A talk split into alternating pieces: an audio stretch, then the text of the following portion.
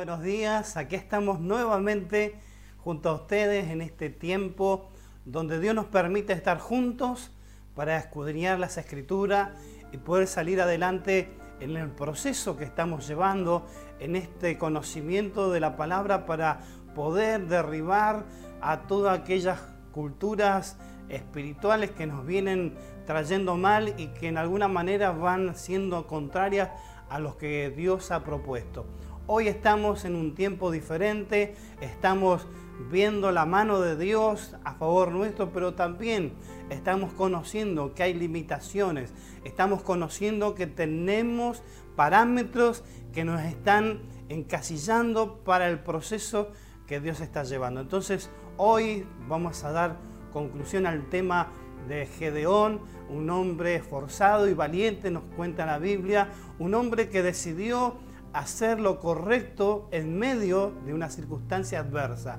Era un hombre que estaba, y, haciendo memoria un poquito, eh, estaba haciendo lo que tenía que hacer. Frente a toda la multitud de, de opresores que venían cada tanto a llevar sus cosechas, a llevar sus ganados, a saquearle todo lo que ellos tenían, pero habían, y en este caso específicamente Gedeón, estaba allí atrás en su patio eh, haciendo en el lagar eh, para guardar el grano que seguramente, y esto interpretativamente pudo generar mi opinión, que era la semilla que luego podían sembrar. Y creo que no solamente lo hacía Gedeón, eh, cuenta el, relato bíblico que a Gedeón lo acompañaron 300 hombres para poder ganar una batalla. Pero quiero en este tiempo poder hacer una incursión eh, en esto de saber que en un momento Dios establece a Gedeón como el que estaba siendo llamado para convocarlo a esta tarea de librar al pueblo de Dios que estaba allí bajo la soberanía de estos pueblos que eran los medianitas, los amalecitas y los pueblos de Oriente que ya dijimos, eh, uno es destructor, eh, el otro es eh, lo que es los amalecitas era gente que iba a boicotear los propósitos de Dios, que iba en contra de lo que Dios establecía, y los pueblos de Oriente son los que desorientan, los que eh, dan distracción eh, en este tiempo. Y creo que son tres elementos fundamentales que tenemos que conocer en nuestras vidas. Si nosotros hacemos el análisis, como habíamos dicho, de ver cuáles son nuestras realidades y si están operando estos espíritus, hoy le vamos a hacer el corte definitivo y vamos a incursionar en la liberación para nuestras vidas, para nuestra iglesia, para nuestra familia, porque somos hombres y mujeres que estamos preparándonos para el gran avivamiento. Y este es el tiempo donde Dios está trayéndonos la revelación, donde Dios está trayendo eh, en este mover de Dios eh, la cultura de nuestra liberación. Porque necesitamos nosotros eh, llevar adelante lo que Dios está trayendo en conocimiento a todos aquellos que hoy están eh, en esto que es bendecidos en el poder de Dios. cuentan las escrituras allí en el capítulo 7, el versículo 2, dice que Gedeón estaba allí y que estaba con él mucha gente. ¿eh? Dice, Jehová dijo a Gedeón, el pueblo que está contigo es mucho, para que yo entregue a los madianitas en su mano, no sea que se alabe Israel contra mí diciendo mi mano me ha salvado. ¿eh? Dios en el contexto de liberar a su pueblo, también consideró que puedan tener la opinión de que se iban toda la cantidad de gente que había, ¿eh? y la, Biblia cuenta que habían 12.200 personas aproximadamente en lo que era el conjunto de gente que podía salir a liberar al pueblo. Pero allí Dios hace una entrega a Gedeón en una anticipación, en una manera de hacer las cosas, en poder considerar que Dios eh, necesitaba hombres decididos, pero también eh, que tuvieran la capacidad de poder llevar adelante el propósito.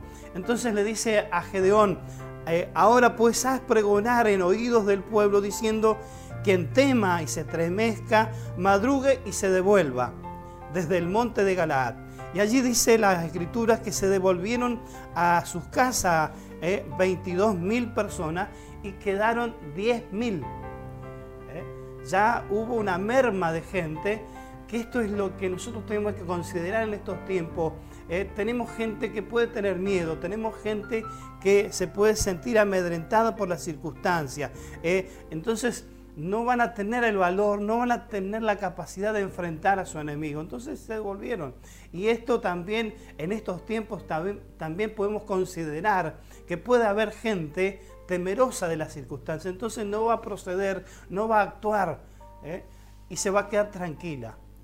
Pero dice la palabra que esos 10.000 ¿eh?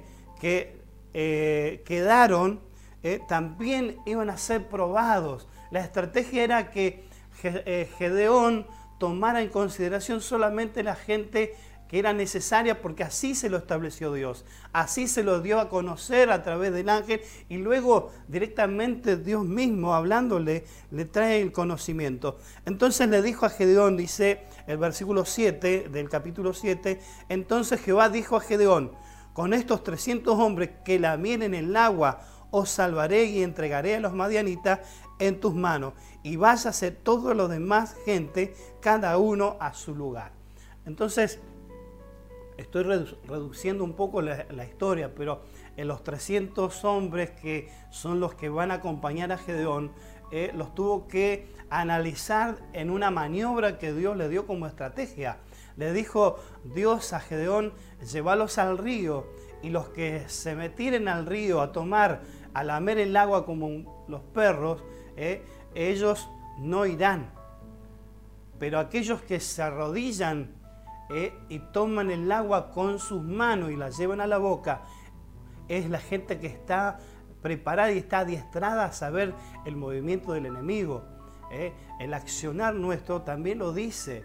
Y muchas veces, y esto tengo en consideración, eh, cuando se lleva a cabo un propósito de Dios, cuando desde la línea de Dios se baja a, los pastores, a los líderes para hacer ciertas cosas, hay inquietudes, hay cosas que Dios marca y que son las que se tienen que cumplir y son las que se tienen que dar. Entonces cada líder va a tomar en consideración a aquellos que tengan cierta actitud. ¿eh? Por eso es que no todo el pueblo puede ir a una batalla, no todo el pueblo se genera para salir a hacer un trabajo, no todos los que tienen que estar están porque realmente eh, es algo que se da en todos los tiempos eh, y esto lo podemos notar en este ejército de tanta gente si bien Dios se va a glorificar por la poca gente, no por la mucha gente, porque allí es donde realmente, y como lo pensó Dios, el pueblo pudo decir, Dios nos rescató, Dios nos salvó con estas 300 personas.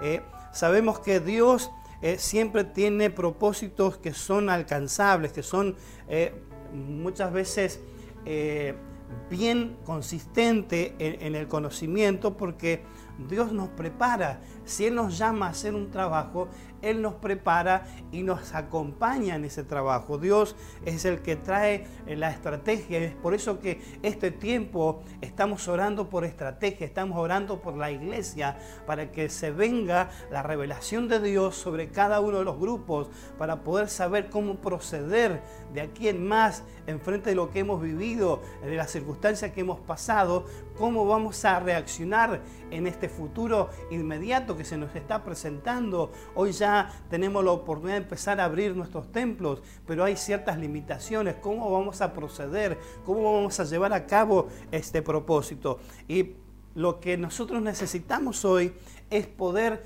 eh, saber distinguir estas cosas de eh, las puertas abiertas que hemos dejado por aquellas acciones malas que hemos hecho, porque hemos hecho lo malo ante los ojos de Dios y allí en la connotación de Gedeón es que Dios lo eligió para derribar los altares eh, de Baal. Eh. Era un hombre que ejerció autoridad obedeciendo a Dios, porque estaba eh, mm, en el anonimato, pero los ojos de Dios lo estaban mirando. Quizás para todo ese gran pueblo, Gedeón pasaba desapercibido porque estaba haciendo lo correcto, estaba haciendo lo que tenía que hacer, pero había una disposición en su corazón. Eh, y más allá de ese llamamiento que Dios le hace, que le dice que lo va a usar para liberar a su pueblo, Él tiene ciertos eh, recaudos y tiene ciertos miedos porque es humano. ¿eh? pidió señal a Dios para que realmente si Él estaba con, con él, él, le pudiera dar esta señal y Dios se las hizo, Dios se las conformó, se las hizo saber y esto nos da a nosotros también, y, quiera ustedes eh, eh, que están hoy en esta circunstancia, no está mal pedirle a Dios confirmación, porque eh, el que pide confirmación, y yo he escuchado a algunos predicadores, es el que no tiene fe, el que no tiene realmente a Dios como Dios. Y yo opino lo contrario. Realmente yo puedo decir en mi experiencia, porque ¿Qué pasa? Nosotros cuando estamos sirviendo a Dios, eh, y es una de las cosas que muchas veces he dicho, cuando uno sube a predicar, cuando uno está frente a una cámara, si no tiene eh, ese dolor de estómago, eso, esa, esa mirada de decir, yo no le quiero fallar a Dios, no quiero decir algo que no tengo que decir, ese cierto miedo que hay internamente en nosotros de no decir bien las cosas, de no saber explicar las cosas, eh, y cuando uno termina de predicar, hasta se critica, podría haberlo dicho de esta manera, o podría haber dicho aquella cosa. Y muchas veces nos encontramos en esta situación. Y esto tiene que ver con que mm, el estar atento a no fallarle a Dios nos da estas circunstancias, nos da estas cosas que hoy necesitamos nosotros operar. ¿eh? Hoy podemos pedirle a Dios y no tengan miedo en pedir porque es confirmación de poder hacer las cosas correctas. Hoy necesitamos porque hay grandes tendencias en el mundo que nos van a querer llevar a, hacer las cosas contrarias. Fíjese que los amalecitas eran los que boicoteaban la voluntad de Dios, eran los que venían a hacer eh, oposición a lo que Dios ya había establecido. Entonces necesitamos nosotros pedirle la confirmación a Dios para estar tranquilos que vamos a hacer lo que corresponde.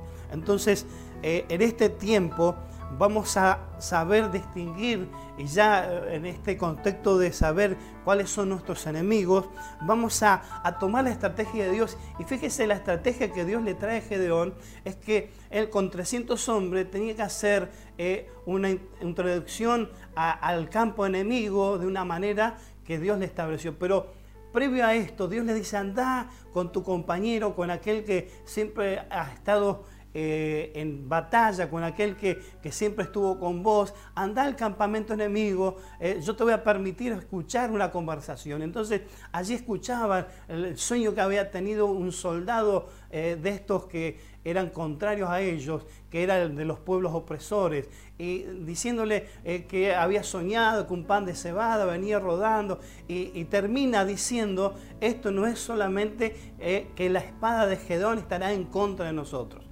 y eso logró escucharlo y eso produjo en él mayor atino a que estaba en lo correcto y estaba cumpliendo con lo que Dios le había dicho y le había marcado como estrategia. Entonces allí nosotros vamos a ver, y esto es una estrategia donde nosotros vamos a echar fuera estos espíritus de nuestra casa, vamos a echar fuera estos espíritus de nuestras iglesias, de nuestros templos, porque nosotros necesitamos crecer, necesitamos desarrollar la verdadera actitud. Y solamente con estos 300 y con tres elementos que eran profético, eran tres elementos estratégicos de Dios, podían ganar la batalla. Eh, había eh, en esta introducción que Dios le hace, le decía que tenía que llevar cántaros y dentro de esos cántaros iban unas antorchas prendidas y luego había un instrumento que en algunas versiones dice trompetas, eh, en otras versiones shofar. son tres elementos que nosotros necesitamos hoy incursionar y, descubrir cómo se estaba usando en ese momento. Y, la estrategia era que ellos debían salir, entrar 100 de esos soldados que iban a acompañar a Gedeón, entrar eh, por algunos sectores y, distribuirse de tal manera que eh, la estrategia era que en el momento que gritaran por Gedeón y por Jehová, tocaran las trompetas y allí había un acto, tenían que romper el cántaro. se tenía que destruir el cántaro y esa era la estrategia. Entonces todo eso produjo una confusión en sus enemigos y se entraron a, agredir entre ellos. ¿eh? Y Gedeón ni siquiera tuvo que derramar una gota de sangre de su enemigo, solamente fueron confundidos. Por eso necesitamos nosotros interpretar el cántaro, ¿eh? ese, eso que Dios dijo que tenían que llevar y destruir en ese momento cuando gritaran, eso significa que es una vida quebrantada. Eso significa que delante de Dios estamos quebrantados. La Biblia nos dice que los hombres quebraron sus cántaros que llevaban en sus manos. Esto es lo que nosotros tenemos que accionar. Esto es lo que nosotros tenemos que desarrollar. Tener una vida eh, delante de Dios quebrantada, humillada, porque sabemos que allí es Dios donde se va a poder glorificar, donde hay alguien que le está diciendo, le está diciendo al Señor, yo creo que tú puedes hacer algo conmigo. Entonces, el significado de este cántaro es quebrantamiento, es humillación ante Dios. Eh, la antorcha, eh, que esto era, eh, en la versión dice eta. nosotros en esta antorcha, en esta eta, significa la unción del Espíritu Santo.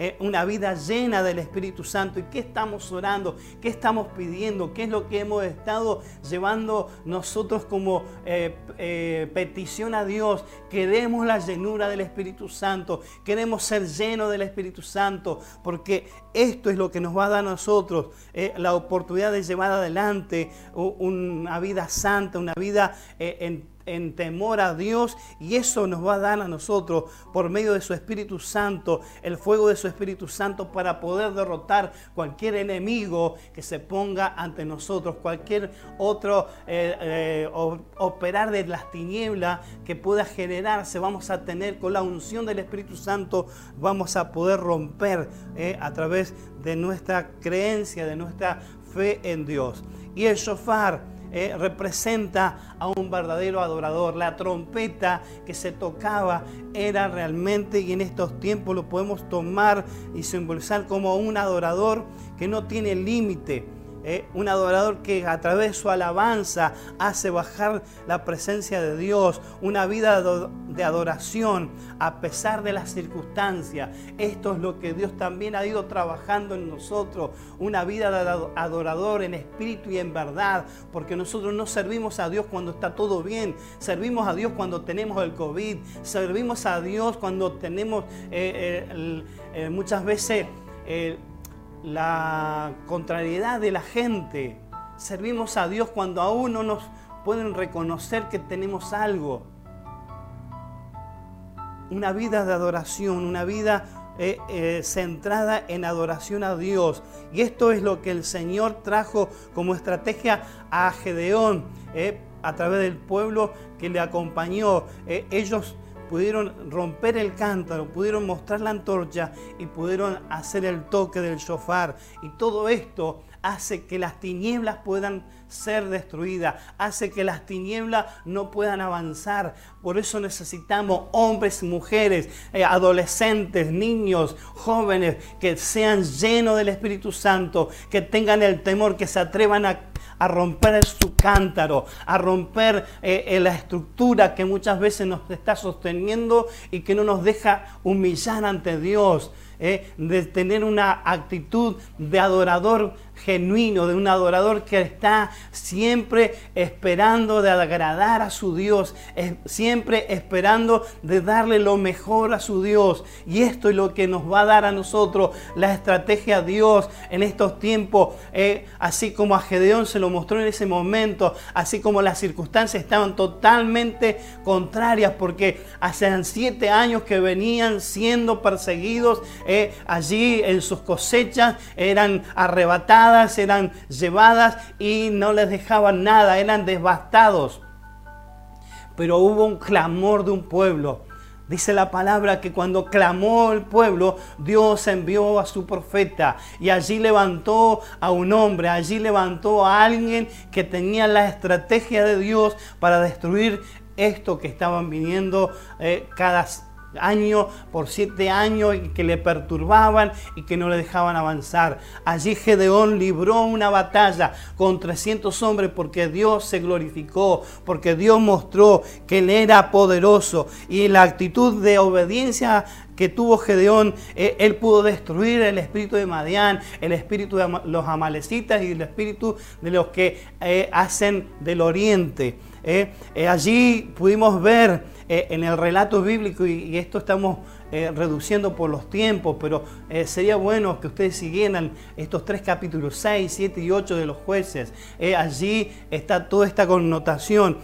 vamos a ver que no solamente pudieron destruir estos espíritus, sino que a los principados que estaban también en este momento de, de, aplicación, en este momento de poder conocer las estrategias, Dios a través de esta acción de Gedeón pudo destruir dos principados principados, pudo llevar adelante el propósito de Dios destruyendo dos principados, el principado de Oreb, que el significado es cuervo, el que saca los ojos y deja ciego, ¿eh? y luego Seb, el lobo, el que devora su presa, ¿eh? allí todo esto está en el capítulo 7, versículo 25. Allí es donde Gedeón, a través de su accionar, a través de la estrategia que dio Dios, eh, ellos pudieron derribar dos grandes principados, el que deja ciego, el que no te deja eh, ver, el que no te deja visualizar lo que Dios te está haciendo. Y luego el lobo, el que eh, toma su presa, el que la devora.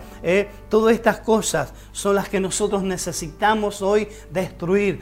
¿Qué nos está dejando ciego? ¿Qué nos está impidiendo mirar y ver la gloria de Dios? ¿Qué es lo que nos está impidiendo ver las sanidades, de ver los milagros? ¿Qué es lo que está impidiendo que no podemos ver? Hoy necesitamos destruir ese espíritu, ese principado de Oreb, el cuervo, el que saca los ojos, el que deja ciego. Hoy necesitamos levantarnos en acción de fe, porque somos la iglesia de Cristo, somos el pueblo de Cristo y cada uno tiene algo que librar y cada familia deberá liberar su vida, su familia para que podamos ver la gloria de Dios. Sabemos que Dios está en control, sabemos que Dios está en consideración de todas las cosas. Por eso hoy necesitamos levantar eh, cada uno eh, el poder de Dios actuando para declararle la guerra a estos principados. Pero también dice la palabra que eh, Gedeón destruyó a dos gobernadores eh, de Madián, Seba, el destructor, eh, y Sulman, Salmuna, opresor que son los dos principados, los, dos gobernadores que están ejerciendo presión eh, en aquel momento en el pueblo, pero hoy en nuestra sociedad están oprimiendo, están haciendo la declaración de guerra, están siempre tratando de destruirnos, están siempre tratando de tener opresión. Eh, ¿Cuántas veces no has librado batallas en tus noches, en tu familia, porque hay una opresión? Sentís que algo está invadiendo tu casa, está invadiendo tu intimidad, sentís que algo está presionando, está algo ah, sucediendo en lo espiritual. Pero también, ¿cuántas veces pudiste sentir que venía la destrucción? Eh? Porque cuántas veces vos viviste eh, aún en, lo real, eh, estabas llevando adelante una economía sana, venías trayendo tu economía bastante bien, tenías tus ahorros y de repente se te rompe algo. Pero justamente se rompe y luego estás arreglando lo que se te rompió. Suponete, se te rompió el, calorama. Lo arreglaste. Bueno, te fijaste que ya estaba mal, compraste uno, uno nuevo. Y luego estabas terminando de poner ese calorama y se te rompió el termotanque, estaba pinchado. Y empezaste a saber estas cosas. Esto es el destructor. Esto es lo que muchas veces nos empieza, uy, al final no salgo de una cuando me meto en otra. Necesitamos visualizar, hoy necesitamos pararlo y poder ver, qué es lo que está sucediendo en nuestro entorno, qué es lo que está aconteciendo para ponernos en firme y decir, diablo inmundo, eh, opresor, no tenés participación en mi casa. ¿Y cuántas veces eh, en la iglesia lo hemos vivido? Eh, estamos en tiempos muy lindos de adoración, tiempos, y luego aparecen circunstancias donde eh, quiere distraer a la gente, donde viene una opresión y, y nos presiona para cosas. Hoy necesitamos ser agentes espirituales. Hoy necesitamos tener gente que estén entendida en los tiempos para saber cómo incursionar, cómo avanzar, cómo hacer. Es por eso que estamos humillándonos ante Dios, buscando su rostro, clamando porque allí es donde Dios va a enviar a su profeta, allí donde Dios va a enviar la estrategia, allí donde Dios va a levantar a hombres y mujeres valientes y esforzados para hacer una tarea, para hacer una asignación. Es por eso que hoy Iglesia, Centro Cristiano Contacto de Vida y aquellos que hoy nos están escuchando y que están hoy en esta transmisión, te queremos decir donde quiera que estés, si estás en tu país, en tu pueblo, en tu ciudad, estás perteneciendo a una congregación, levántate en la autoridad de Dios porque Dios te ha elegido, porque nosotros no nos hemos elegido a Dios, sino que Él nos eligió a nosotros para hacer una tarea, para ser parte de la estrategia de Dios. Hoy somos los que tenemos que tomar la decisión. Estoy cansado, tengo miedo, me retiro, me quedo un costado, pero dejo que avancen los valientes. Si hoy no tengo la actitud correcta porque estoy distraído y bueno, eh, me, me, en el agua y dejo de mirar a mi enemigo, no tenés la actitud correcta, pero deja que avancen los que tienen que avanzar. No seas piedra de tropiezo para nadie. y, esto tenerlo en cuenta. Dios nos está mirando muchas veces estas actitudes y no te las va a reprochar porque cada uno se conoce. No hagamos cosas que no tenemos la capacidad. Si yo no estoy bien espiritualmente, si yo no me no estoy eh, en una acción obediente a Dios, no me meto a hacer guerra espiritual. Pero tengo que empezar a mirar que esto está sucediendo, entonces tomar las acciones correctas, humillarse ante Dios, humillarse ante nuestro Dios y buscar el rostro de Dios y arrepentirnos. Y allí podemos retomar eh, lo que Dios ya dejó para nosotros establecido. Iglesia, prepárate porque los tiempos que se vienen son gloriosos. Los tiempos que estamos incursionando van a ser mucho mejor todavía. La contrariedad no se va a terminar. La oposición no va a dejar de estar pero tenés que tomar la actitud correcta de levantarte y decir, hoy no quiero tener problemas, hoy estoy en Dios y con la fuerza de Dios todo lo puedo en Cristo que me fortalece. Y allí me levanto y hago guerra, y allí me levanto y hago vallado, y ahí me levanto y empiezo a hacer lo correcto porque Dios está destinando en este tiempo a todos aquellos que quieran y se atrevan a hacer la voluntad de Dios. Él va a levantar y va a ganar guerra aún con uno, aún con dos, aún con tres, lo que sea, pero Dios va a ser glorificado con pocos. Eh, muchas veces hemos escuchado eh, en, medio de nuestras actividades, ah, siempre somos los mismos, no te tiene que interesar siempre los mismos, Dios va a levantar eh, con esos mismos que vos decís que son siempre, Dios va a ganar una batalla, Dios va a librar una acción, Dios va a generar recursos porque esos pocos están entendiendo pero no te pongas porque si no murmurás. Si tenés este pensamiento es una murmuración y eso no le gusta a Dios y eso bloquea el avance. Aún cuando se acuerdan en aquel tiempo David, cuando salió a la guerra, fue a, batallar contra los amalecitas, los medianitas en aquel momento. Y cuando regresó, su gente, su familia, sus esposas, sus hijos, habían sido capturados y habían sido llevados del lugar y tuvieron que llorar, lamentar el momento, pero aún así David dice que se levantó, en ese momento lloraron, le echaron la culpa que por él, culpa de él, eh, se, se fueron estos enemigos con su gente. Y allí David se levantó y dijo, vamos a ir a rescatar a nuestra familia. Y cuando regresaban venían con su familia, venían con el botín que habían eh, eh, ganado en esta guerra. Pero aún así algunos le decían, nosotros ahora vamos a repartir el botín para nosotros. Y él dijo, no, vamos a darle también a la gente que se quedó. Porque Dios va a recompensar aún en la acción de esos pocos a esos que no se atrevieron, a esos que no tuvieron la fuerza, a aquellos que miraron y dijeron no estoy apto. Dios le va a recompensar igual. Por eso librémonos de estas opresiones del enemigo, de estos pensamientos, porque esto es lo que generan estos espíritus. Por eso hoy nos vamos a levantar y vamos a poner en claro lo que Dios está haciendo con nosotros y lo que el enemigo tendrá que salir, donde el enemigo tendrá que huir en medio nuestro porque nos hemos levantado como poderosos, como aquellos que se atreven a hacer la voluntad de Dios. Levanta tu mano en este momento, todos aquellos que están en este instante eh, eh, escuchando y, y viendo esta transmisión. Levanta tu mano en este momento y vamos a orar. Padre, en el nombre de Jesús, hoy tomo la decisión, Señor mío, de ver mi entorno, de ver lo que está a mi alrededor para observar y poder definir qué es lo que me está oprimiendo, qué espíritu es el que está hoy gobernando. Si realmente yo he hecho lo malo ante ti, si he levantado altares a otros dioses porque no te he reconocido a ti, porque muchas veces, Señor, tomamos como Dios a nuestra economía, porque tenemos un buen trabajo, porque hemos ejercido buenas decisiones y eso lo endiosamos en nosotros. Señor, sácalo de nuestro corazón,